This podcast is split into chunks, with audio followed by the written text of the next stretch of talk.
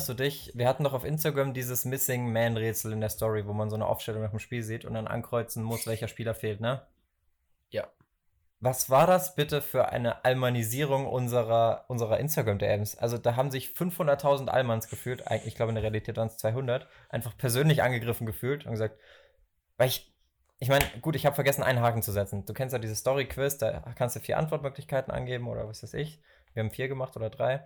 Und dann musste man ankreuzen, welcher Spieler auf der Position spielt. Und es ging, glaube ich, um hinten links und vorne links. Und vor allem bei hinten links, da sind die Leute ausgerastet.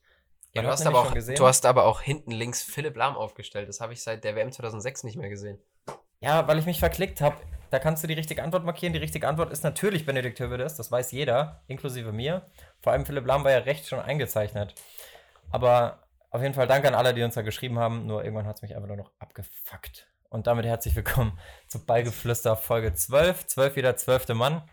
Deswegen wollen wir die Folge heute mal innovat innovativer, aber vor allem interaktiver machen. Wir haben eine kleine Aufgabe für euch. Wir würden gerne nächste Woche mal, wenn es klappt, vorlesen, was so eure peinlichsten oder witz, nee, die witzigsten, heute machen wir die witzigsten Stadionerlebnisse oder generell Fanerlebnisse, weil die 12 steht ja für den Fan, für den zwölften Mann. Viele Vereine halten sich die auch einfach schon frei. Und wir möchten einfach mal wissen, was war euer witzigstes Stadionerlebnis? Hast du da eins, Paul? Weil ich habe da einen ziemlichen Brüller. Wobei jetzt, wo ich es gesagt habe, ist es wahrscheinlich nicht mehr so witzig, weil die Erwartung einfach zu hoch ist und die Story doch nicht mithalten kann. Aber hast du was? Mir fällt gerade ehrlich gesagt nichts ein, wo ich sage, oh krass, das war richtig witzig.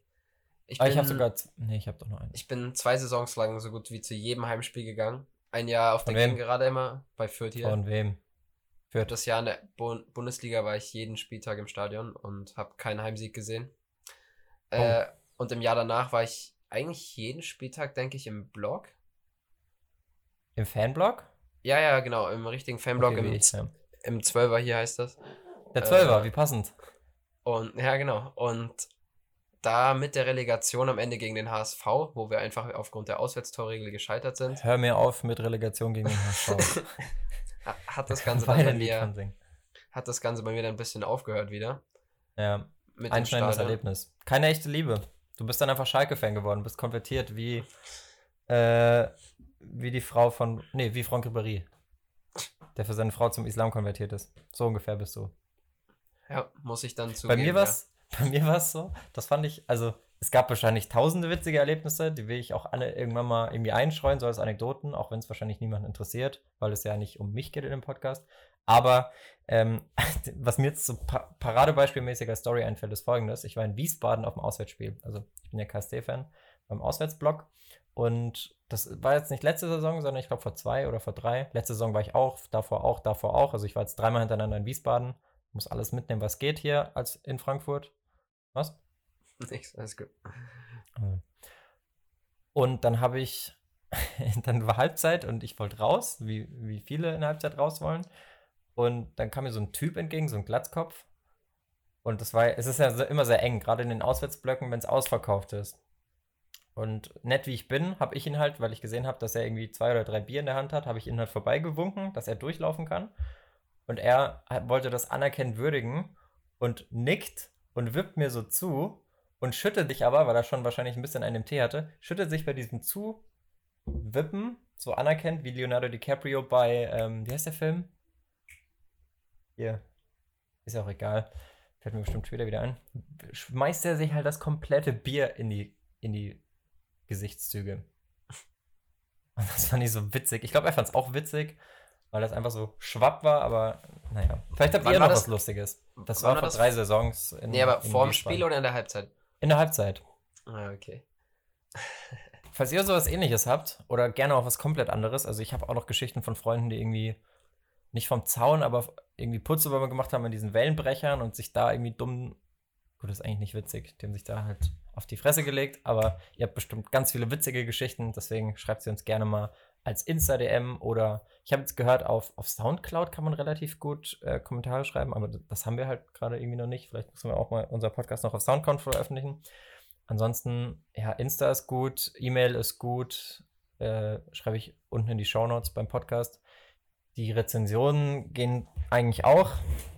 Aber ihr findet schon irgendeinen Weg, uns zu kontaktieren. Auf jeden Fall würden wir uns sehr, sehr freuen, wenn ihr ein paar Stories einreicht. Dann können wir nächste Woche vielleicht die besten drei oder so vorlesen und haben alle was zu lachen. So viel dazu. Kommen wir zu Nachrichten, die nicht so zum Lachen sind. Eigentlich gar keinen Bock, Paul, schon wieder über Hertha zu reden, aber wir müssen schon kurz diesen Klinsmann-Skandal in Anführungszeichen adressieren. Was sagst du dazu? Wir haben ja letzte Woche, das kam ja, die, die, die News kam ja raus vor unserem letzten Podcast, aber jetzt, jetzt scheint es ja sogar so zu sein. Also ich weiß, heute, Donnerstag, ist eine Pressekonferenz. Morgen, wenn dieser Podcast rauskommt, wissen wir wahrscheinlich auch schon mehr. Deswegen können wir da auch gar nicht so viel zu sagen, aber allem Anschein nach wird er halt auch als Aufsichtsrat nicht stattfinden. Ich hoffe einfach für Klinsmann, also ich glaube, Klinsmann hat jetzt je, jegliche Glaubwürdigkeit im deutschen Markt verloren. Nach Ja. Kurzauftritten bei Bayern und bei Hertha ist es relativ sicher, dass er hier nicht so schnell wieder einen Job bekommt und man kann eigentlich für ihn nur hoffen, dass alle möglichst schnell diese, dieses Kurzintermezzo vergessen. Ich hab, wir haben es vor paar Wochen noch, wir vor ein paar Wochen noch gesagt. Entweder Ja. er ist in ein paar Wochen wieder weg oder es wird was draus. Aber er hat es einfach direkt gegen die Wand gefahren. Ja, es erinnert halt so ein bisschen an diesen einen Freund, der bei Facebook oder halt noch peinlicher in seiner Insta-Story schon per Statement irgendwie große Töne spuckt, dass er jetzt voll die großen Ziele hat und es kaum erwarten kann, bis jetzt alle sehen, wie krass er bald ist durch, oder sein wird durch sein neues Fitnessprogramm oder seine dumme Startup-Idee, die dann irgendwie damit endet, dass er im Network Marketing einsteigt. Und ja, so ein Projekt, wo man halt zumindest mal von ausgeht, dass es mal so mindestens drei Jahre dauert und dann nach zwei Wochen einfach plötzlich so den Schwanz einzieht und den Account löscht, wie so ein Fähnchen im Wind, so, so was Generation Z und Z, sag ich schon, Z und Millennials immer vorgeworfen wird, eben dieses schnelle Einknicken, so den Eindruck hat man von Klinsmann gerade. Oder wie so Teenage, Teen, Teenage Girls und Boys, die halt so erzählen, wie verliebt sie sind und dass sie mal heiraten und für immer in Love sein werden und einen Tag später einfach so kontextlos Schluss machen, weil sich das Händchen halt nicht mehr richtig anfühlt oder so, nach einem Tag, weißt du? Das ist halt, so den Eindruck habe ich so ein bisschen. Wir waren alle da an diesem Punkt. Ähm, Ja. ja. ja, ich weiß nicht. Vor allem, man kann ja nicht mal sagen, dass die Mittel nicht da waren, sondern die finanzielle Unterstützung war ja auf jeden Fall da. Der Verein hat sich, scheinbar hat er die Unterstützung nicht gespürt, aber die Transfers sind trotzdem gekommen. Die haben ja fast 100 Millionen ausgegeben. Ja, gut, Toussaint kommt erst im Sommer und andere Transfers waren vielleicht auch eher der Verjüngung, aber das sind ja trotzdem Spieler, die trotzdem sofort weiterhelfen können. Ja, und dass so ein Transfer in drei Wochen nicht einschlägt, ist auch klar. Ja, ich finde es witzig, dass jetzt ähm, sowohl Kalu, der so ein bisschen ausgebotet war, der durfte aber anscheinend schon wieder seit Mittwoch auch unter Klinsmann noch mittrainieren, als auch der alte Torwarttrainer, der in die U17 gegangen ist, weil Klinsmann ja irgendwie Köpke mitgebracht hat, sind jetzt sofort wieder am Start. Und der Torwarttrainer scheint, scheint auch irgendwie ein guter, einen sehr guten Draht zu Rune Jahrstein zu haben. Die arbeiten irgendwie sehr vertrauensvoll zusammen. Der war auch viereinhalb Jahre als Torwarttrainer und ja, vielleicht hält er jetzt auch mal wieder was. Der sah ja nicht gut aus gegen Schalke. ja, stimmt, ja, stimmt. Bei dem Gegentor, das war.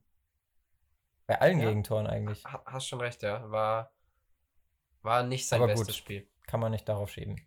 Was man aber auch noch sagen muss, finde ich, du wirst, glaube ich, auch noch was dazu sagen. Aber was man auch noch sagen muss, ist halt, dass Klinsmann das da auch nicht halt ganz alleine schuld ist. Also es tut mir jetzt leid, dass er in den Medien auch so dargestellt wird. Klar, der hat immer große Visionen und das sieht jetzt doof aus und das war auch vielleicht nicht so ganz glücklich, dass er das halt so direkt per Facebook verkündet. Wobei ich es schon irgendwie witzig fand, wenn Hertha sagt, okay, wir machen jetzt morgen eine fette Pressekonferenz mit Vorstand, Investor und äh, keine Ahnung, Michael Preetz und dem ganzen Rest, dass er einfach sagt, okay, dann mache ich heute Abend noch eine QA-Fragerunde auf Facebook und beantworte so die Fragen. So durch dieses schnelle Medium Internet hast du einfach eine ganz andere Möglichkeit, auch auf sowas zu reagieren. Das finde ich witzig. Aber Ich worauf ich, da- hinaus will, ist, ja, Okay, du erst. worauf ich hinaus will, ist, dass Michael Preetz halt auch so ein Problem zu sein scheint. Und zwar schon seit Jahren. Also ich kenne ich kenn ja ein paar Leute in Berlin und ganz viele davon sagen, so, ich gehe erst wieder ins Stadion oder ich bin erst wieder Hertha-Fan, wenn Michael Preetz weg ist, weil der Typ macht irgendwie alles intern scheinbar kaputt. Keine Ahnung, will ich jetzt auch nicht zu detailliert drauf eingehen, weil dafür fehlen mir einfach die Background-Infos. Mm, Ja, also ich weiß nicht, ob Michael Preetz wirklich so an vielem schuld ist, weil am Ende muss man sagen, vor ein paar Jahren war die Hertha noch in der zweiten Liga und am Ende. Aber er war ja vorher auch schon ja, dabei, als es zum Ja, Abstieg ja. ging. Aber dann hat er sie eigentlich mit, äh, wie hieß er gleich? Dada, richtig? Hat er Ja, sie klar, eigentlich Paul Dardai. bis kurz vor Europa geführt. Haben sie sogar Paul in Europa gespielt? Ich weiß es nicht genau, aber eigentlich Mm, hat die Hertha nicht, nur ich glaub, die sind überzeugt. Siebter geworden. Aber Paldada ist halt auch so ein Glücksfall. Das ist halt so ein Glücksfall an Trainer, wie in Bremen gerade mit Kofeld hat und wie in Schalke zwischenzeitlich in Tedesco gefunden haben wollte und jetzt vielleicht in David Wagner hat.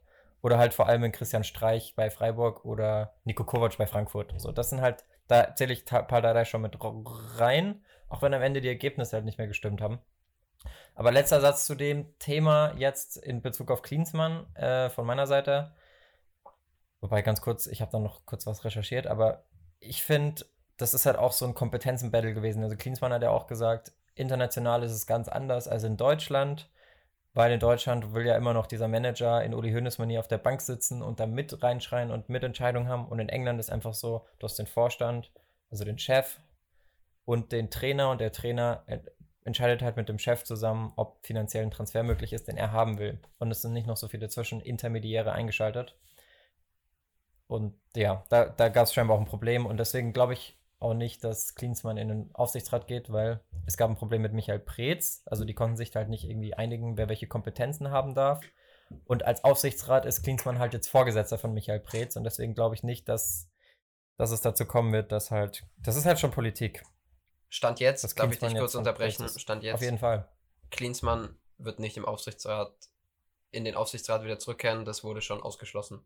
Weiß nicht, okay. scheinbar, also die News hatte ich heute Morgen auf dem Handy. Es ist nicht mehr möglich, wenn man sich so verabschiedet von seinem Traineramt über Facebook. Mitteilung ja. und danach Facebook QA, danach noch ein vertrauensvolles Verhältnis zu haben. Das geht echt nicht, nehmen. Weitere Beispiele, ich habe noch recherchiert und habe weitere Beispiele von kurzen Amtsphasen rausgesucht, vor allem bei der Hertha. Da gab es zwei Fälle. Einer, der war genauso lange im Amt wie Klinsmann, 76 Tage, hat aber weniger oft gewonnen und zwar war das 1991 ein gewisser Peter Neururer.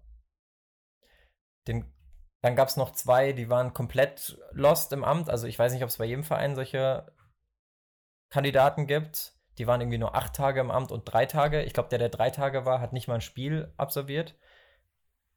Wobei ja die Frage ist, ob das nicht auch einfach damals Interimstrainer waren. Da habe ich jetzt nicht recherchiert. Aber es gibt noch so einen Fall bei Hertha und zwar Michael Skibbe, 52 Tage im Amt und nach fünf Niederlagen einfach straight wieder raus. Und die Nummer 1 in Bundesliga-Trainerentlassungen ist halt Jörn Andersen. Der war bei Mainz damals als Aufsteiger. Der hat nur das DFB-Pokalspiel gehabt, das erste. Das haben die gegen Lübeck verloren und dann hat er vor seinem Bundesligaspiel wieder abgedankt. Aber in Sachen Klinsmann, da ließ er halt eigentlich nicht so schlecht. Darauf will ich halt hinaus. So bei den anderen Trainern, da kann man wirklich sagen, okay, die haben fast nichts gewonnen. Aber Klinsmann hat ja jetzt keine Top-Bilanz, aber es waren ja schon Ansätze erkennbar. Auch wenn er jetzt nicht so der Taktikfuchs ist. Was ich gestern noch gehört habe, Klinsmann hatte nie einen richtigen Vertrag bei der Hertha. Ja, das habe ich auch gelesen. Deswegen, als, da ging es ja um die Kompetenzen. Genau. Und er wollte halt schnell einen Vertrag haben. haben. Ja. Das war halt auch so ein bisschen, ich glaube, er hat sich da ein bisschen verzockt, weil er wollte halt sofort einen Vertrag haben über die Saison hinaus. Aber bei Hertha war es halt so, die haben gesagt, wir wollen jetzt erstmal schauen, wie der Stand der Dinge am Ende der Saison ist, sportlich, so bevor wir sagen, du kriegst einen Vertrag, der länger ist. Weil ja, wie habe ich es irgendwo gelesen? Ich glaube, bei Kicker haben sie geschrieben, Klinsmann war mehr am Reißbrett als an der Taktiktafel. Will heißen, er ist mehr so um dieses Umkrempeln und strategische besorgt, als auch als wirklich um die Taktik der Mannschaft. Und deswegen, das war ja auch bei Bayern schon so sein Problem damals. Deswegen ist er wahrscheinlich auch besser geeignet für so eine Position als Sportvorstand oder Aufsichtsrat, wo er halt ein bisschen krempeln kann, aber jetzt nicht unbedingt als Trainer. Bei sowas frage ich mich aber, ich verstehe, wenn ein Spieler eher nur einen langfristigen Vertrag unterschreiben möchte, weil der bei dem sind Verletzungen und so nicht ausgeschlossen. Aber warum mhm. setzt sich ein Trainer nicht hin und sagt, ja, okay, ich mache das bis zum Ende der Saison und wir stellen den Vertrag auf zu den und den Konditionen, wenn wir das und das sportlich erreichen, verlängert sich der Vertrag automatisch. Ja, das verstehe ich halt auch nicht. Das ist halt, das ist halt einfach, vor allem der ist jetzt finanziell jetzt auch nicht drauf angewiesen. Er hat ja auch selber gesagt, es geht nicht ums Finanzielle, es geht nur um die Kompetenzenabdrängung. Und dann muss man halt sein Ego mal hinten anstellen. Und auch wenn dann Michael Preetz vielleicht die ganze Zeit reinsabbelt und man das nicht will, dann muss man das halt mal jetzt noch ein halbes Jahr bei sich ergehen lassen. Also, ich kann halt auch nicht erwarten, dass ich in den Verein komme und einfach mit meiner Vorstellung direkt der Manager abgesägt wird. Also. Ja, und dann hat er auch gesagt, ich hatte nicht das Gefühl, dass ich so willkommen war. Also alles schon sehr fragwürdig. War vom Unnötigkeitslevel, wie er jetzt abgetreten ist, fand ich so ein bisschen vergleichbar, auch wenn es jetzt ein andere Situation ist bei Lopetegui damals. Der ist ja zwei Tage vom ersten WM-Spiel äh, 2018 als Spanien-Trainer abgesetzt worden, weil er öffentlich bekannt gegeben hat, dass er zu Real Madrid geht. Und dann war er, dann hat er quasi seinen Trainerposten opfern müssen und die geile WM, also die vielleicht hätte geil werden können, wenn er Trainer geblieben wäre, musste er dann halt opfern, weil er danach zu Real gegangen ist und dann war er halt bei Real bis Oktober und wird dann halt wieder entlassen. Das war halt so Ja, unnötig. Ja, unmöglich Einfach unnötig. Ja. Naja, also ich will jetzt zu dem Thema Hertha, glaube ich, erstmal die nächsten Wochen nichts mehr sagen. Das haben wir Nee, jetzt echt ausgeschlachtet. Auch nicht. Ich glaube, da lohnen sich auch alle Spekulationen jetzt nicht. Die müssen schauen, dass sie nicht absteigen und dann kann man Ja. von schauen. Ich habe noch so einen, so einen Kommentar gesehen. Hertha, Herd, Herd, Her, H, HS, HSV. Einfach so dieses alles reduzieren aufs H und dann wieder den Hamburger aufbauen. Sie Vielleicht steuern drauf der- zu. Vielleicht ist es der richtige Weg, weil der Verein an sich ja scheinbar etwas. Ich meine, wenn man Spieler verpflichtet, der sagt, noch bevor er überhaupt jemals einmal in Berlin richtig offiziell aufgetreten ist, dass er, wenn sie absteigen, direkt wieder geht oder dass er gar nicht erst kommt. Wenn man sich solche Spieler verpflichtet, dann fragt man sich halt auch, ob da vielleicht überall die richtigen Leute am Werk sind. Ja, wobei ich einem Trussard keinen Vorwurf mache. Ich weiß jetzt nicht, was sein aktuelles Standing ist, aber wenn ich gerade eine gute Saison gespielt habe, ist es als Spieler immer auch ein Risiko. Wenn ich dann. Also ich verstehe immer nicht, warum die Fans da fordern von den Spielern, dass sie irgendwie so ein Treuebekenntnis abgeben, weil, wie, wie du schon gesagt hast, der war noch nie in Berlin, das heißt, der hat null Bezug zu der Stadt und der weiß nicht, ob er nochmal so eine geile Saison spielt und dann also weißt du, der muss ja auch das Maximum für sich rausholen in Angebot. Der kann sich verletzen, dann war es das halt auch für ihn. Dann holt ihm auch keiner hinterher. Oder dann kräht auch kein Hahn mehr danach. Und das siehst du bei einem Luka Jovic. Also, es war jetzt vielleicht nicht das Richtige, nach der Bombensaison von der Eintracht gleich zu Real Madrid zu gehen, weil er sich da offensichtlich ja noch etwas schwer tut, auch wenn es jetzt langsam besser wird. Aber du hast halt als, du musst halt als Spieler auch gucken, wo du bleibst. Und es gibt keine Garantie dafür, dass Luka Jovic in der jetzigen Bundesliga-Saison wieder so oft getroffen hätte. Deswegen finde ich den Wechsel vollkommen okay. Ja, aber das siehst du aus zu sehr business-technischer Sicht. Also, weil das willst du als Verein einfach nicht, dass ein Spieler nur kommt wegen dann vermutlich sogar finanziellen Gründen. Das ist Wegen aber die Realität, weil der Spieler muss halt auch gucken, dass er seine Miete zahlen kann und dass er essen kann. Und Ja, aber sowas zu, nagen jetzt nicht am Hungertuch, aber ich verstehe es schon. sowas zu fordern, bevor er null Leistung gebracht hat, finde ich schon ein bisschen zu frech. Ich sehe das, Das ist halt dumm, du. ja. Und vor allen Dingen, Fußball ist viel neben dem Platz, okay. Aber denkst du, dieser Spieler würde, wenn es dann wirklich mal, keine Ahnung, um den Abstieg geht in letzter Sekunde, wenn der so denkt, wie er jetzt gesagt hat, dass er denkt, denkst du, der würde alles geben, wenn er schon mit solchen Statements rausgerückt ist? Sowas willst du doch auf Es- Vereinsseite nicht haben. Wenn es dem Nee, eigentlich egal, haben? egal ist, ob er absteigt oder nicht, weil ihm der Verein eigentlich egal ist.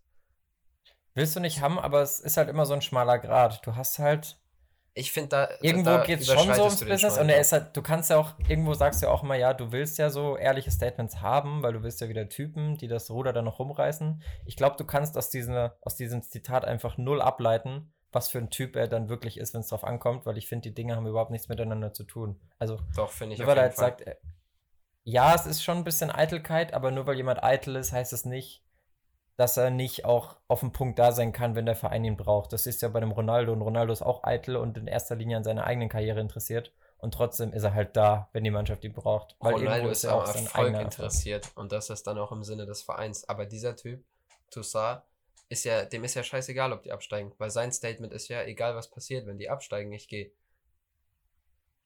Warum hat Ich er sich dann genau für das Projekt Hertha entschieden? Ich tue mich schwer, das zu beurteilen. Ich, ich finde auch, also vor allem tue ich mir schwer, solche, ich, ich kenne, also, wenn man so Zitate liest, die jetzt nicht von einem deutschen Spieler kommen, oder auch sogar wenn sie von einem deutschen Spieler kommen, da wird halt so viel in den Kleinigkeiten aus dem Kontext gerissen oder irgendwie den, im Mund umgedreht. Da habe ich jetzt wieder, ständig sehe ich dieses Tevis-Zitat mit, dass er gar kein Interesse an Fußball hat und eigentlich lieber Golf spielen würde.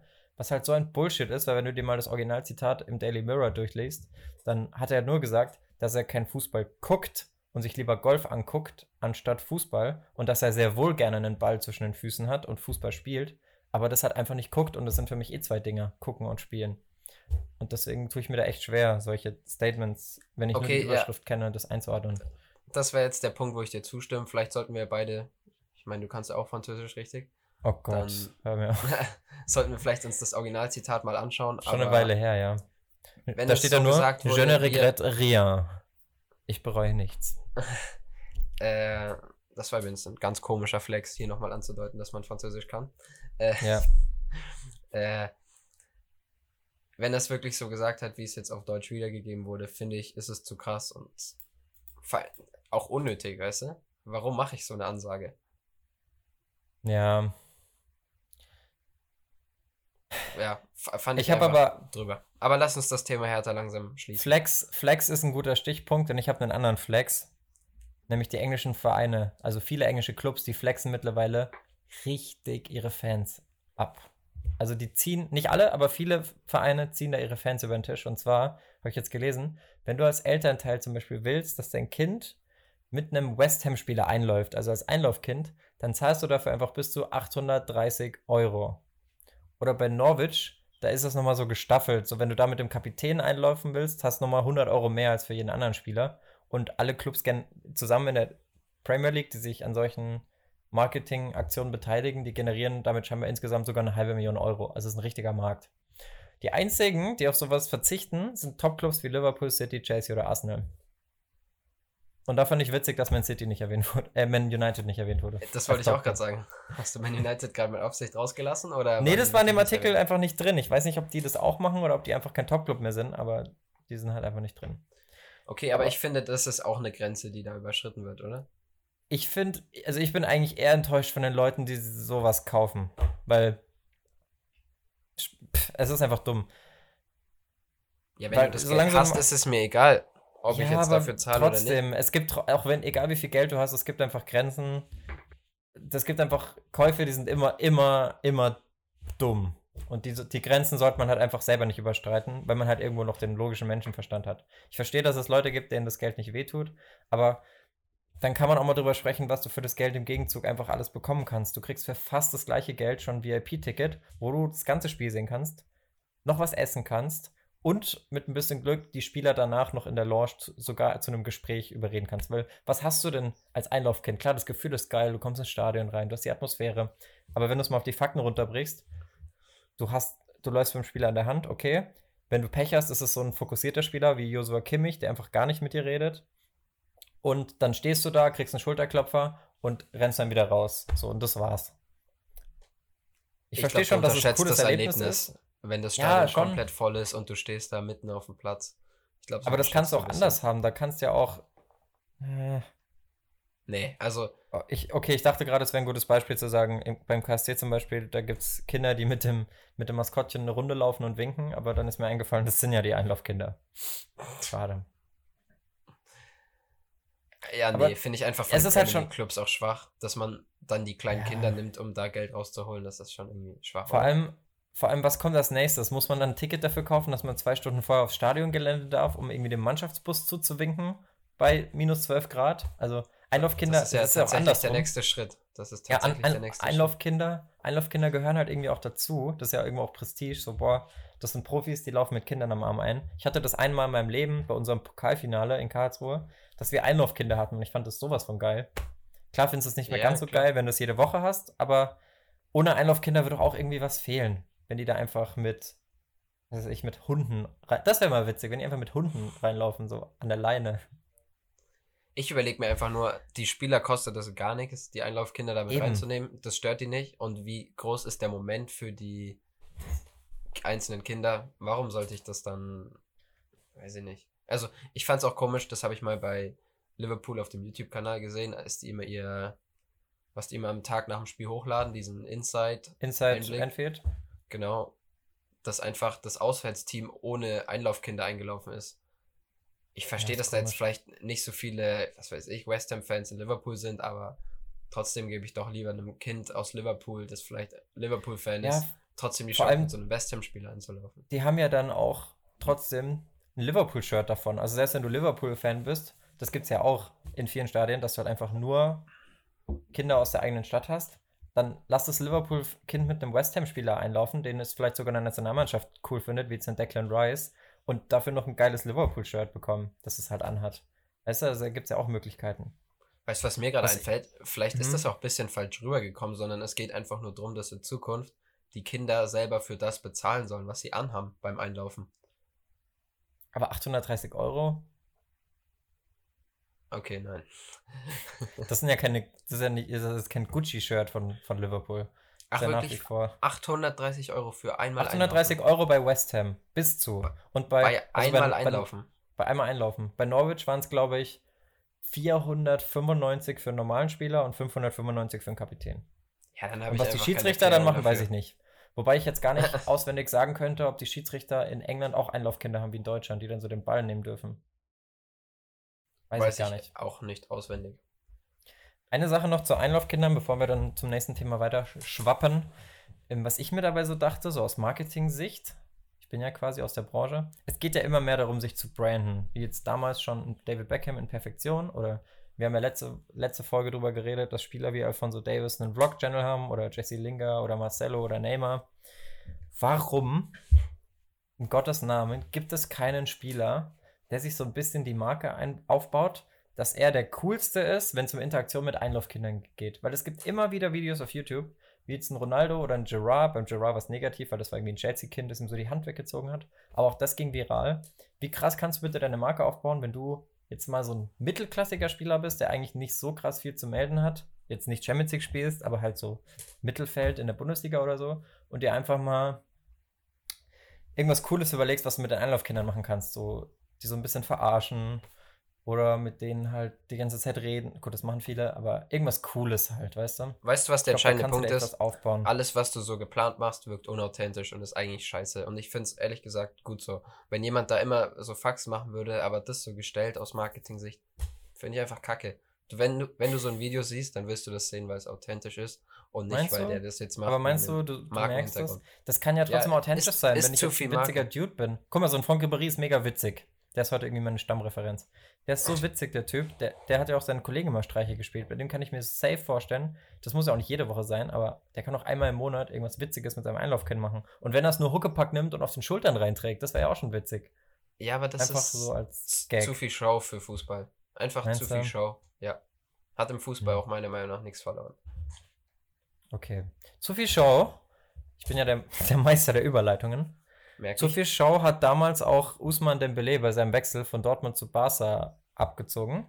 Und böse Zungen würden behaupten, das ist Karma, aber er fällt einfach schon wieder für sechs Monate aus. Zum x-ten Mal hintereinander. Hast du Verpasst auch, verpasst auch die EM.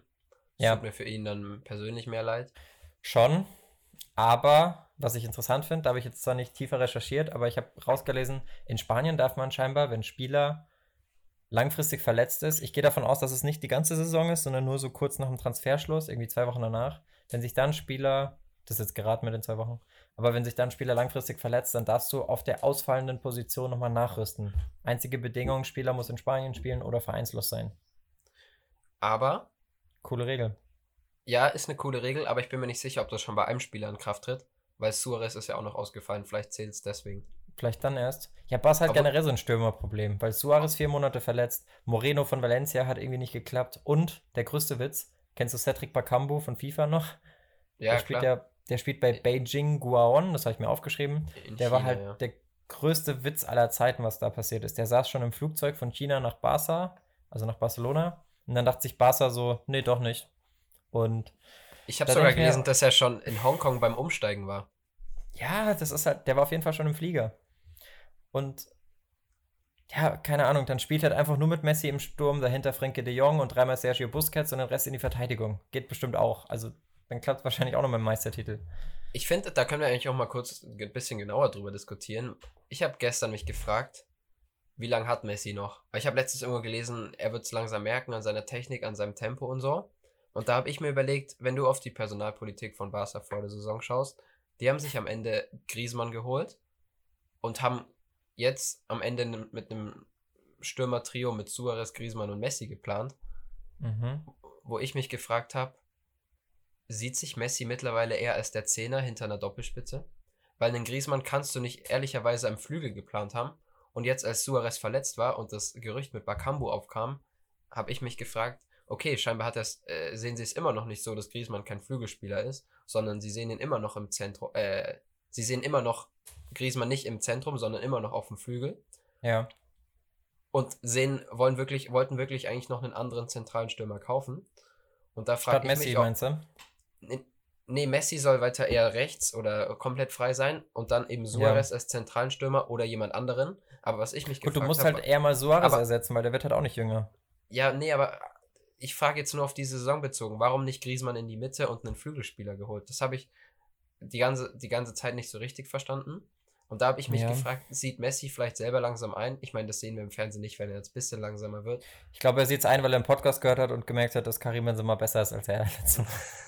Nee, aber ich frage mich halt, vielleicht sieht das wirklich ein, dass er langsam langsamer wird und sieht sich vielleicht eher als Zehner im Zentrum, wo er nicht so Voll. den weiten Weg zum Tor hat, sondern Du musst- er hat ja im letzten Spiel auch drei Wir Assists müssen gegeben, vorsichtig also- sein mit den Messi-Disses. Wir müssen langsam mal auch Ronaldo eine mitgeben, sonst werden wir sehr ganz, ganz schnell als Fanboys dargestellt. Aber ich, ich weiß, was du meinst. Ähm, ich glaube auch, dass Messi mit der Zeit eher so die Iniesta-Rolle spielen wird in der Zentrale und nicht vorne im Sturm. Weil er einfach, auch wenn er 100 ist, wahrscheinlich noch die krassesten Pässe spielen kann, auch wenn er nicht mehr so ganz beweglich ist. Ich würde halt dann, so wie du es gesagt hast, eigentlich gar nicht so dumm. Ich würde dann halt vorne schon Griezmann ins Zentrum stellen und auf Außen halt eigentlich mit Dembele spielen, jetzt wo er verletzt ist, vielleicht sogar einfach mal so einen Ansu Fati reinschmeißen. Warum denn Ja, nicht? ja, das werden sie ja auch machen, aber ich frage mich halt, Ja, also ich sehe Barcelona aktuell nicht als Titelkandidat in der Champions League. ja, das sowieso nicht. Und ich sehe ehrlich gesagt auch, okay, wer weiß, was sie im Sommer machen, aber ich sehe das auch nicht, dass sich das vielleicht in den nächsten ein, zwei Jahren ändert. Also kommt natürlich darauf an, was sie Mhm. machen, aber solange das System so stark auf Messi ausgelegt ist, habe ich das Gefühl, dass da ein bisschen die Kraft fehlt. Der braucht wieder ein bisschen mehr Unterstützung. Mhm. Ja, der, der Ajax-Trainer, wie heißt er nochmal? Frank de Boer? Nee. Nee, der. Oh, jetzt stehe ich auf dem Schlauch. Der soll ja auch, der im Sommer eventuell zu den Bayern kommt. Soll der zu den Bayern kommen? Ja, das war ja sogar schon mal. Erik Ten Hag natürlich. Genau, Erik der war ja. Bayern U23-Trainer, bevor er zu Ajax Mhm. gegangen ist. Und deswegen Stimmt, ja. wollen die den schon zurück. Er wollte aber nicht Ajax im Winter verlassen und deswegen haben sie erstmal Flick das Ganze gegeben. Ja, Jetzt ist die Frage, wie gut Flick macht. Und ich Mhm. denke, wenn Flick das nicht gut macht, dann wird im Sommer Ten Hag übernehmen. So habe ich das mal gehört. das könnte ich mir sehr gut vorstellen. Ist irgendwie sehr gesund. Aber Ten Hag, da, von dem habe ich die letzten Tage irgendwann mal gelesen, der hat gesagt, er versteht nicht, warum Barca Frenkie de Jong so als offensiven Achter spielt, weil er viel stärker ist, wenn er aus der Tiefe kommt. Und das ist ja auch so ein Indiz dafür. Also ich, ich finde ihn schon stark irgendwie jetzt auf der 8, aber der es stimmt schon, der ist schon tiefer, äh, stärker aus der Tiefe. Aber ich glaube, solange Busquets da ist, die spielen Exakt. halt nicht mit zwei defensiven Sechsern. Exakt, solange Busquets da ist, spielt er diese offensive Rolle und ich finde auch die spielt er stark. Ich weiß nicht, ob du die Highlights gesehen hast, aber sein Tor am Wochenende war auch sehr schön. Habe ich noch nicht gesehen, aber er spielt sehr stark, auch die letzten Wochen schon, mit Kombinationen. Gefällt genau. mir. Ja, auf jeden Fall. Also der Wechsel war auf jeden Fall überragend. Ja, definitiv. Für alle, für alle Parteien. Einer von wenigen. Wobei ich sagen muss, rückblickend, dass der Delicht-Transfer jetzt auch nicht so verkehrt war. Mm, Und Juve naja. rechne ich wirklich im Gegensatz zu Barca Chancen auf die Champions League aus. Ich mag De Licht ehrlich gesagt nicht so. Mir war der einfach schon immer ein bisschen unsympathisch. Ich weiß, das sehen nicht viele so, aber irgendwie, ich weiß nicht, ich Warum? mag den einfach nicht so. Ich habe keine Erklärung. Das ist ja fast so schlimm, wie wenn ich sage, dass ich Ronaldinho nicht mag und keine Erklärung habe. ich fand De Licht einfach irgendwie, weiß ich nicht. Ich habe das Gefühl, der hält so viel von sich, aber ich finde, dafür hat er im letzten Jahr ein bisschen, das klingt jetzt ein bisschen dumm, weil jetzt klinge ich so, als würde ich viel von mir halten, aber äh, Hm. es- ich finde, er hat sich einfach ein bisschen zu großkotz. Weißt du was? Zu großkotzig gewechselt, meinst du? Warte, er ist die Greta Thunberg des italienischen Oh. Fußballs, würde Mehmet Scholl jetzt sagen. Wollte ich auch gerade sagen. Witzig, dass du es ansprichst, weil das hat Mehmet Scholl ja über, über Kimmich, Kimmich. gesagt. Dass er immer Ja. das, Kli das Mannschaftsklima und kritisiert und zu oder kommentiert und zu sehr in seinen jungen Jahren den Finger in die Wunde legt. Aber ich finde, solche Leute brauchst du. Ich glaube auch, ich finde es bei bei. Kimmich auch überzogen, aber bei De Ligt Ja, ich mega überzogen. fand ich es ein bisschen auch komisch, weil der ist ja auch jetzt schon noch ein bisschen jünger. Klar war der schon Kapitän Ja. alles, aber Aber der Fußball wird halt immer schnelllebiger. Weißt du, du kannst halt, glaube ich, auch heute als Kimmich mit, der ist, glaube ich, 94er Jahrgang oder, oder 95? Er ist jetzt 25 geworden vor ein paar Tagen, also ist er Also wie ich. 95er Jahrgang. Dann ist, er Ja. auch, dann ist er genauso alt wie ich. Also ich finde schon, dass du da auch in einem Alter bist, der ist ja gar nicht mehr so jung, der sieht halt nur sehr jung aus, wo du den Mund aufmachen kannst. Der einzige Knackpunkt ist, klar, er hat jetzt noch nicht so viele Saisons auf Top-Niveau bei Bayern auf dem Tacho. Ich glaube, sein Durchbruch war die EM 2016, international. Nein. Mm, Ja, okay. Doch, als er einen Also, Rechtsverteidiger ja, kann sein, gespielt hat. ja. Und ähm, ja, dadurch, dass der Fußball halt immer schnelllebiger wird, kannst du halt auch früher deine Klappe aufreißen, weil du aber auch genauso schnell wieder weg bist. Das ist halt so dieses immer schneller, immer höher, immer weiter Spiel. man kann ihm halt ein bisschen vorwerfen und ich denke, das nimmt Scholl sich da ein bisschen raus, weil eigentlich finde ich auch die Kritik nicht ganz gerechtfertigt, aber Mhm. Kimmich hat halt in der Nationalmannschaft nichts gewonnen, seitdem er hochgekommen ist und hat mit den Bayern jetzt auch nichts gewonnen, außer die Meisterschaft, was bei den Bayern ja bekanntlich nichts ist.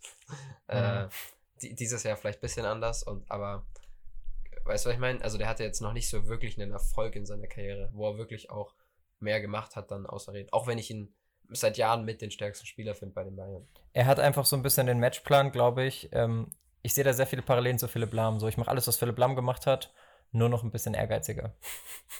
Also Ah, Ich glaube ich glaub nicht, dass eigentlich, eigentlich will er in der Zentrale spielen und ist Rechtsverteidiger.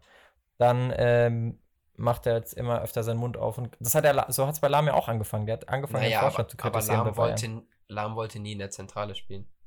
Der hat's gemacht unter Guardiola, aber der war schon Meinst du? Aber danach hat er schon Blut geleckt und wollte es auch bei der Nationalmannschaft machen.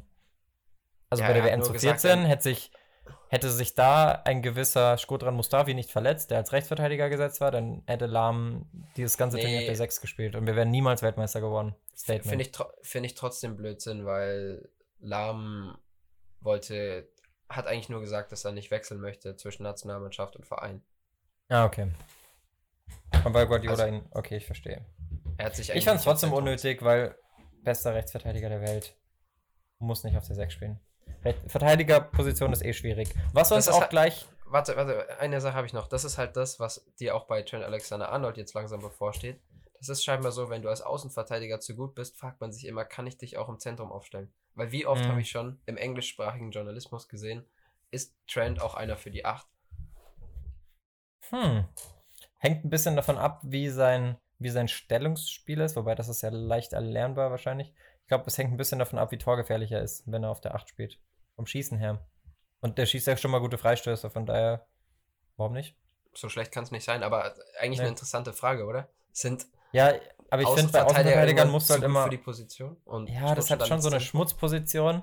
Ich glaube, wir hatten mal einen längeren Beitrag darüber, auch in Bezug auf Alexander Arnold und Robertson auf Instagram, wo wir gesagt haben, die haben die Position revolutioniert, dass sie die Spieleröffnung halt von hinten machen. Mit krassen, vor allem halt Alexander Arnold mit krasser Spieleröffnung, also mit langen Bällen und Seitenverlagerung und tralala. Aber es ist halt keine Ab, Ab, wie sagt man, keine Müllabfuhrposition mehr, keine Müllposition mehr. Aber da finde ich, ist halt also- krasser.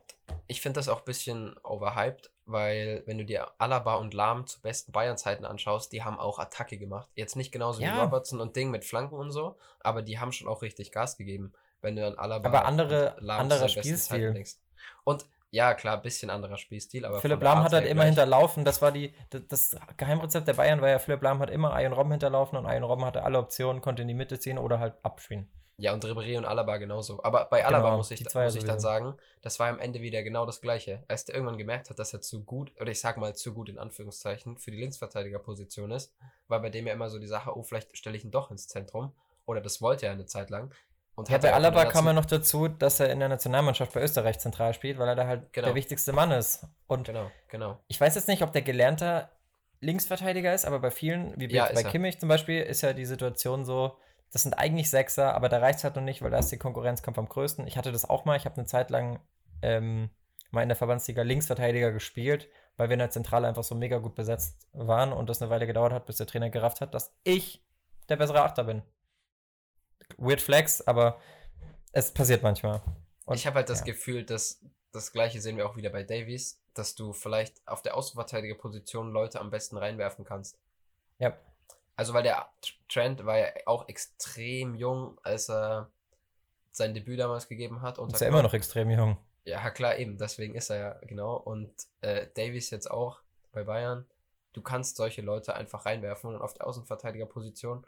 Das Spiel am Ende als Außenverteidiger ist halt nur, du hast das Spiel immer vor dir und ähm, im Zentrum hast du es halt immer um dich rum.